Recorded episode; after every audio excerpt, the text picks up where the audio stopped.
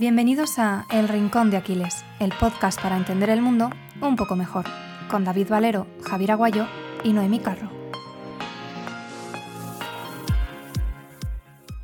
Hola, soy Noemí Carro y te doy la bienvenida al último de los cuatro audioartículos sobre las corrientes helenísticas que hemos preparado en el Rincón de Aquiles para que puedas desarrollar tu propia filosofía de vida. Hoy nos ocuparemos de los escépticos en un artículo original escrito por Sergio San Juan al que he realizado unas pequeñas anotaciones en los primeros dos apartados, pero que conserva su contenido de ahí en adelante. Allá vamos.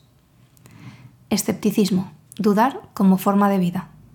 Sócrates lanzó el reto, solo una vida examinada merece ser vivida. Los escépticos recogieron el testigo y se lo tomaron muy en serio, incluso más que el propio Sócrates, que llegó a la conclusión del famoso solo sé que no sé nada. Los escépticos, en cambio, ni saben ni dejan de saber. Ninguno de nosotros sabe nada, ni siquiera esto, si sabemos o no sabemos, ni sabemos lo que es no saber o saber, ni en general, si algo es o no es. Metrodoro de Quíos. ¿Qué es el escepticismo? El ser humano suele acercarse al mundo de forma dicotómica. Nuestro hardware no está hecho para manejar la complejidad del mundo y las respuestas sencillas, sí o no, nos convencen. Pero el escepticismo abre una tercera puerta. Puedes simplemente no tener una opinión, suspender el juicio y vivir una vida tranquila sin conocer ni siquiera si lo sabes o no. Esa es la principal propuesta del escepticismo, suspender el juicio, epogé, para alcanzar la tranquilidad del alma, ataraxia, porque en realidad nada podemos saber con seguridad. Y es que si aceptamos el empirismo de los escépticos, tenemos que aceptar también que las apariencias de esos sentidos nos engañan.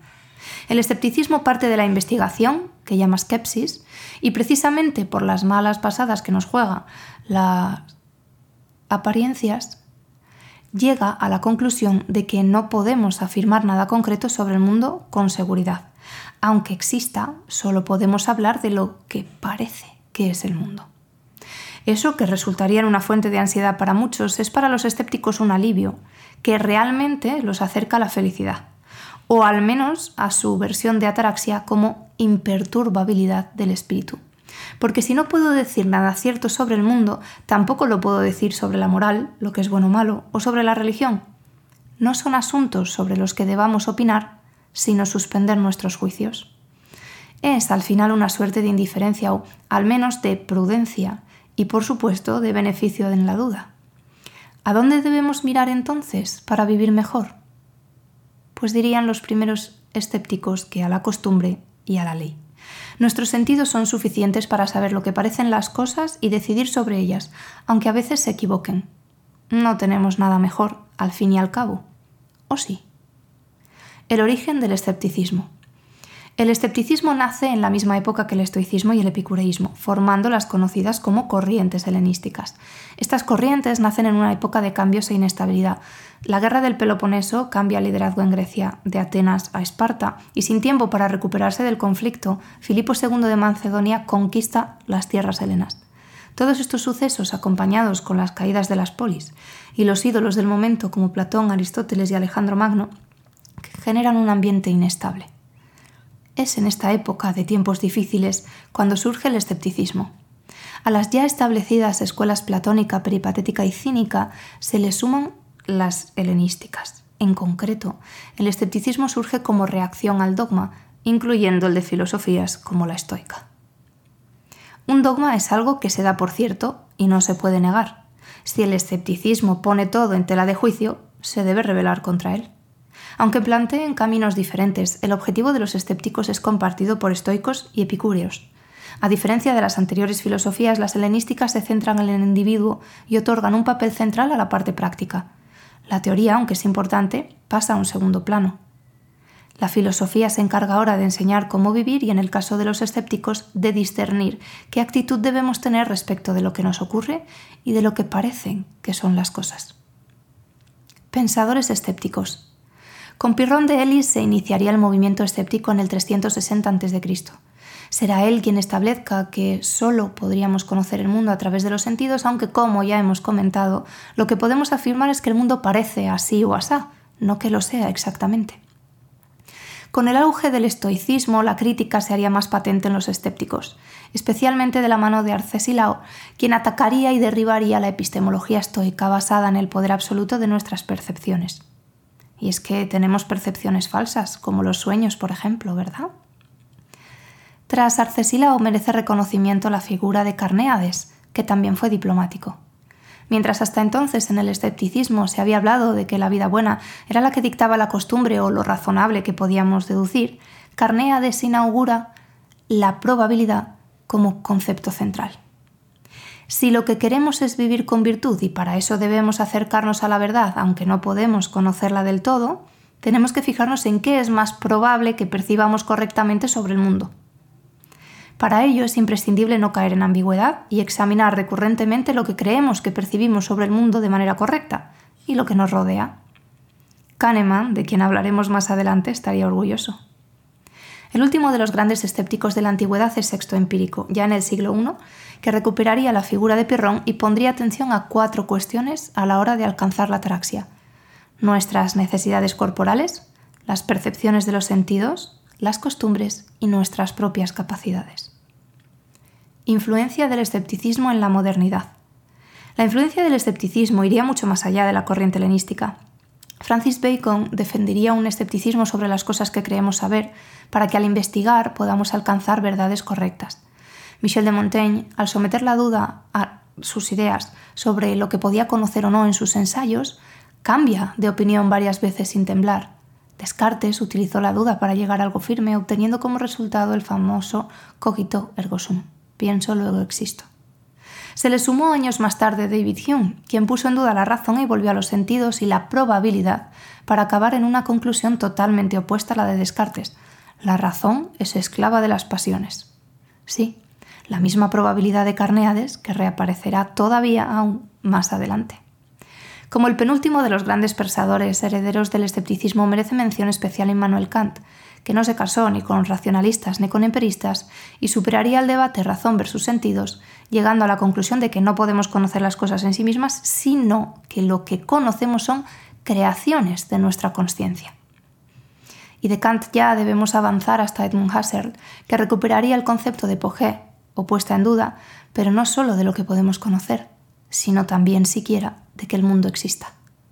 Ahora bien, el legado del escepticismo no termina aquí. Aplicación práctica del escepticismo y pensamiento probabilístico. Dudar de todo no es operativo. Si me pongo a dudar del lenguaje, de las palabras y de si el ordenador que tengo enfrente es real o no, nunca podría escribir este artículo o locutarlo. Lo mismo ocurre si vas paseando por la calle y a cada paso que das dudas de si el suelo se va a hundir bajo tus pies. El escepticismo llevado al extremo no es vida. Hasta las acciones más cotidianas necesitan creencias. Puedes dudar durante unos minutos sobre si vives en una simulación, pero en tu día a día vas a actuar como si tu vida fuera real y pudieses influir en ella con tus sanciones, aunque sea mentira. Dudar deja de tener sentido cuando te genera más problemas de los que te soluciona. Esto no quita que dudar en algunas áreas pueda mejorar considerablemente tu vida. No necesitas ni puedes saber todo. Suspender el juicio, además del camino para la tranquilidad del alma para el escéptico, es el primer paso del pensamiento crítico. Nuestra naturaleza nos empuja a saltar hasta las conclusiones y a racionalizar lo primero que se nos pasa por la cabeza. El escéptico te anima a ir contra natura, a no tener una opinión, a no tenerlo claro, incluso a poder estar equivocado, precisamente porque su concepto de natura es diferente. Quizá es interesante plantearse las cosas como Elon Musk, de quien hace tiempo analizamos cómo afronta los problemas, razonando desde los primeros principios. Para él, la forma de hacer bien las cosas es pensar siempre que estás equivocado. Dice, debes adoptar el enfoque de que estás equivocado. Tu objetivo entonces es equivocarte menos. Por otro lado, el escepticismo nos abre una nueva puerta, la de la probabilidad. La probabilidad rompe el pensamiento dicotómico. Algo ya no es blanco o negro, ya no es verdadero o falso. Ahora tienes una escala de 0 a 1 en la que caben números infinitos. Cuanto más probable, más cercano a 1. Asignar probabilidades enriquece tu visión del mundo y te permite tomar mejores decisiones. Introduces el escepticismo en tu vida, pero lo moderas para que la duda no te vuelva incapaz. Podría acabarse el mundo mañana, pero como la probabilidad es demasiado baja, sigues con tu vida. Escepticismo moderno sesgos cognitivos, cisnes negros y ruido. Tres de los autores más mencionados en el Rincón de Aquiles son versiones modernas de los escépticos. Kahneman y Tversky, por un lado, y Taleb por el otro, a menudo trabajan con la duda. Porque, ¿cómo vas a entender el mundo si es incierto por naturaleza? ¿Cómo vas a saber que viene un cisne negro si todos los cisnes que has visto en tu vida son blancos? Empecemos por Kahneman y Tversky. Sesgos cognitivos, errores que repetimos una y otra vez. Kahneman plantea un modelo para entender mejor cómo tomamos decisiones. Hay dos sistemas en nuestro cerebro, el sistema 1 y el sistema 2. El sistema 1 es el que tiene el control la mayor parte del tiempo. En las miles de decisiones que tomas en un día, la velocidad es prioritaria, y para ello el sistema rápido echa mano de los heurísticos, atajos mentales que la evolución lleva puliendo miles de años y que nos permiten decidir con velocidad.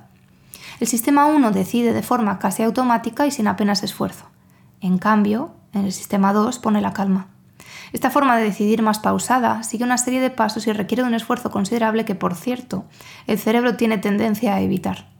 Ambos sistemas se relacionan entre sí y construyen la forma en la que decidimos. Hasta aquí ningún problema, pero no creerás que decidir mediante atajos es gratis. Si nos sigues desde hace tiempo sabrás que nada lo es. Los heurísticos, en más ocasiones de las que nos gustaría, se convierten en sesgos, errores sistemáticos que cometemos al decidir. Te pongo un par de ejemplos de sesgos cognitivos para que entiendas mejor el concepto. Sesgo de anclaje.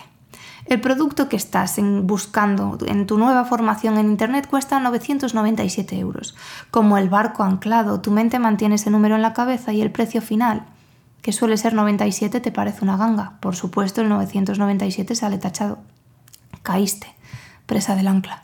Hasta Amazon, aunque no tan extremo como los vendedores de infoproductos, utiliza este sesgo. El precio tachado en rojo, también en las rebajas, es una trampa para que tu cerebro le dé un valor mayor. Sesgo de disponibilidad. La información construye tu visión sesgada del mundo. Lo más reciente adquiere una importancia excesiva. Tu mente cree que mueren más personas por accidentes de tráfico que por malos hábitos porque es lo que suenan los medios. La realidad es bastante diferente. En 2020 los accidentes de tráfico no aparecen ni entre las 10 causas de muerte más comunes según datos de la ONU. Conocer los sesgos es una cura de humildad. Te das cuenta de que cometemos un montón de errores a la hora de reconocer el mundo. La duda vuelve a llamar a tu puerta y la propuesta del escepticismo resuena con fuerza. No tienes que tener una opinión, siempre puedes suspender el juicio. Y llega Taleb, el escéptico moderno más polémico, a seguir cambiando tu forma de ver las cosas. Cisnes negros, lo que no se puede conocer. Los europeos, basándose en sus experiencias, pensaban que todos los cisnes eran blancos. Un viaje a Australia derribó esa afirmación, puesto que se avistaron los primeros cisnes negros. Refutación. Una sola afirmación contraria basta para desmontar un argumento. La enseñanza que esconde esta mini historia es que la información pasada no es siempre la mejor manera de predecir el futuro. El espacio entre lo que sabes y la realidad es el caldo de cultivo perfecto para cisnes negros, uno de los conceptos estrella de Taleb. Un cisne negro es un suceso impredecible, con impacto devastador que tratamos de explicar cuando ya ha sucedido. Inventamos una explicación a estos fenómenos, aunque no la tengan. Antes de aceptar tu incapacidad para predecir lo incierto, prefieres el ficticio control que te da la ilusión de comprender. A posteriori todo el mundo entiende. Sin saberlo, pagas un precio por sentirte seguro. Te vuelves frágil frente a lo desconocido. La idea del cisne negro condensa en una poderosa metáfora las limitaciones del aprendizaje mediante la observación y la experiencia. Es impredecible porque se encuentra fuera de nuestras expectativas. Todos los cisnes de los que teníamos conocimiento eran blancos. Tiene un impacto devastador y por eso es importante tenerlo en cuenta. Cambia nuestra forma de ver el mundo. Nos inventamos explicaciones a posteriori, sobre todo en forma de historia, víctimas de la falacia narrativa y el sesgo de retrospectiva. La idea del cisne negro nos marca de nuevo la suspensión del juicio como un camino para navegar este complejo mundo que habitamos. ¿Cómo tienes la arrogancia de creer cómo funciona el mundo si no sabes ni lo que te falta por saber? Dice Taleb, la principal enseñanza de los escépticos era que nada podía aceptarse con certeza, solo se podían alcanzar conclusiones con diversos grados de probabilidad y éstas proporcionaban una guía para la conducta. Ruido. Varianza no deseada. Volvamos a Kahneman con otra de sus ideas. Si el sesgo es un error sistemático, el ruido es una desviación no deseada a la hora de decidir. El juez toma diferentes decisiones antes de la hora de la comida que al inicio de su jornada laboral. Esa diferencia entre decisiones es ruido. El mismo caso debería ser juzgado de la misma forma sin importar el momento del día, también sin importar el tipo de juez. El ruido también recoge las diferencias entre personas. El médico que te receta dos semanas de reposo y el que te manda un mes a la piscina deberían estar de acuerdo. Al menos uno de los dos diagnósticos está equivocado. Imagina cuatro dianas.